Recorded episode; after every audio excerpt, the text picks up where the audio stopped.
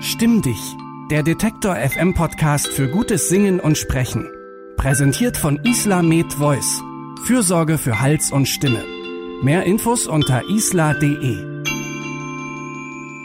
Ja, hallo und herzlich willkommen zurück äh, zu unserer zweiten Folge. Ja, wir begrüßen euch und das sind Eva Morlang und Alexander Kunze. Wir freuen uns, ähm, dass wir schon auf unsere erste Folge sehr viel gutes Feedback bekommen haben. Also ja, irgendwie, ich habe mich sehr geschmeichelt gefühlt. Ja, ich mich auch. Also tatsächlich ist es gut angekommen. Und was ja tatsächlich auch angekommen ist, war, dass viele gesagt haben, Mensch, ihr macht da gerade die Grundlagen, aber geht ihr auch tiefer in die Materie rein? Das war ein ziemliches Thema. Es kamen gleich schon so ganz spezifische Anfragen. Macht ihr auch mal was für Lehrerinnen speziell oder genau für irgendwie ganz spezielle ähm, Zielgruppen, Berufsgruppen? Ja, oder auch, auch so Obertongesang war mal die Frage bei mir. Ähm, aber natürlich wollen wir als allererstes die Grundlagen sichern. Genau. Ja Aber unsere Liste ist lang und all diese Anregungen, die werden auch auf unsere Liste auf jeden Fall aufgenommen. Und ähm, genau, wir widmen uns dem ja. zu irgendeinem Zeitpunkt. Aber jetzt eben echt erstmal die Grundlagen. Letztes Mal ging es ja drum, dass wir erstmal die Wahrnehmung wecken.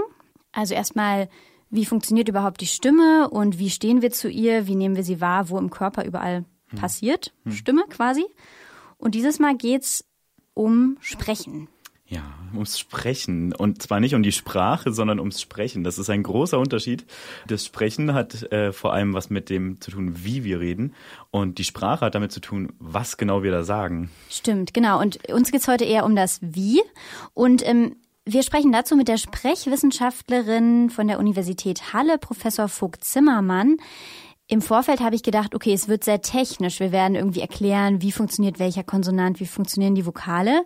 Aber nach dem Interview haben wir dann gemerkt, eigentlich eine ganz andere Richtung, ne? Eigentlich ging es, ja, das habe hab ich auch erwartet. Also ich habe auch gedacht, es geht mehr in die Richtung, ja, und dann muss man erstmal schauen, wie steht das alles. Aber das hat sie, ähm, also das ist gar nicht so die Grundlage, glaube ich, von diesem, von diesem Zweig. Genau, also es ging ganz viel um soziale Situationen eigentlich, um Rollen, die wir einnehmen in verschiedenen Situationen, die dann auch bestimmen, wie wir sprechen. Wir haben die Rolle der Kindergärtnerin erlebt, der LehrerInnen äh, und der ähm, Dozentinnen. Wir haben Ärztinnen erlebt das heißt, wir haben vorgelebte Rollen, die sich tradiert haben. Die gehören zu einer Sprachkultur dazu.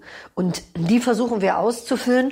Und das gelingt mal mehr oder weniger gut. Aber diese Rollen muss man eben dort ausfüllen, wo sie hingehören. Und so wie ich jetzt mit Ihnen zum Beispiel spreche, nämlich jetzt als äh, Professorin für Sprechwissenschaft, kann ich mitnichten mit meinem Mann zu Hause reden. Dann gäbe es Krach. Das heißt, wir alle haben verschiedene Rollen am Start, die wir benutzen können. Und das machen wir meistens äh, intuitiv, nicht bewusst.